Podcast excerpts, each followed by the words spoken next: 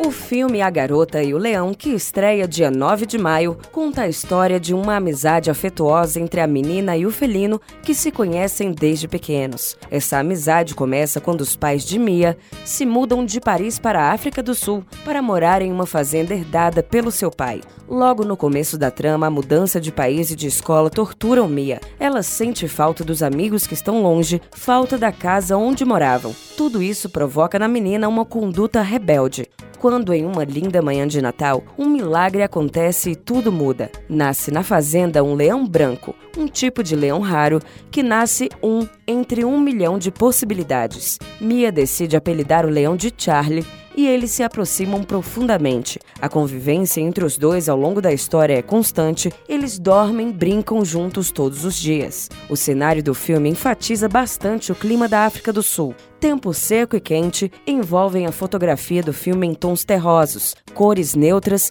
e muita luminosidade dão identidade ao cenário e ao local onde a história se passa. A direção da trama foi bastante cuidadosa ao retratar a questão de proteção de animais raros e exóticos, como no caso de Charlie.